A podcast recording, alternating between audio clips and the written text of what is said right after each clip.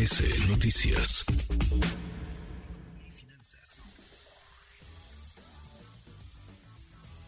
Con Eduardo Torreblanca. Lalo, qué gusto, qué gusto saludarte, ¿cómo estás? Igualmente, Manuel, me da mucho gusto saludarte y poder saludar al público en este inicio de semana.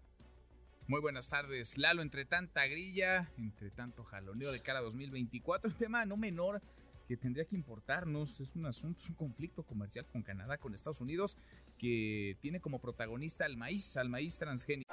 No importa si nunca has escuchado un podcast o si eres un podcaster profesional. Únete a la comunidad Himalaya.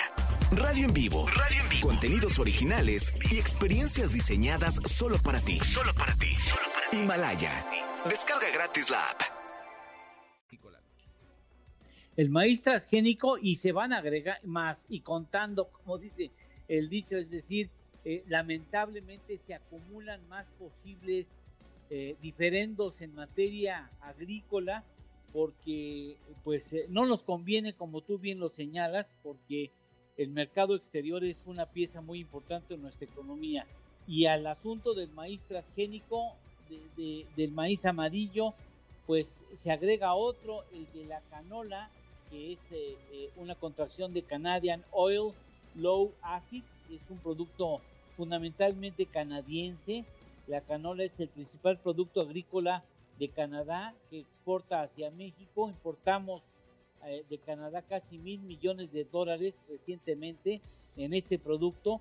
Somos el tercer mercado y bueno, finalmente son productos que los transgénicos se comercian desde finales de los años 80 y México ha importado una cantidad eh, relevante de productos agrícolas transgénicos.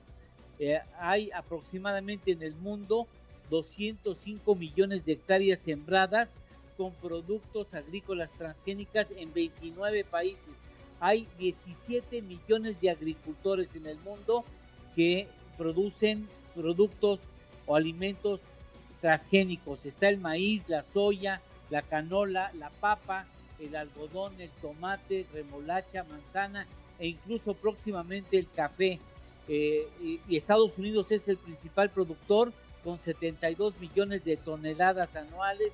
Brasil le sigue, Argentina después y Canadá con 12 millones. Es decir, entre Canadá y Estados Unidos estamos concentrando aproximadamente el 40% de la producción agrícola transgénica y con ellos pues tendremos que pelearnos porque dice el TEMEC claramente que si tú quieres eh, eh, dejar de comprar productos transgénicos tienes que demostrar científicamente que hacen daño al organismo o a los animales y ese asunto está lejos de poderse comprobar. Así es que lamentablemente acumulamos más problemas eh, con nuestros socios comerciales, lo que va a entorpecer más nuestra relación comercial con ellos. Pues sí, qué, qué relajo, qué rollo, sí.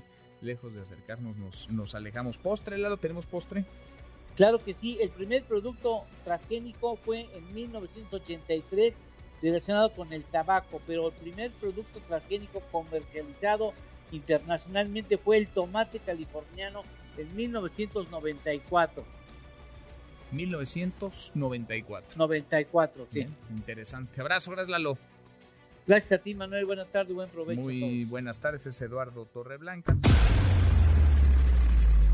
Redes sociales para que siga en contacto: Twitter, Facebook y TikTok. M. López San Martín.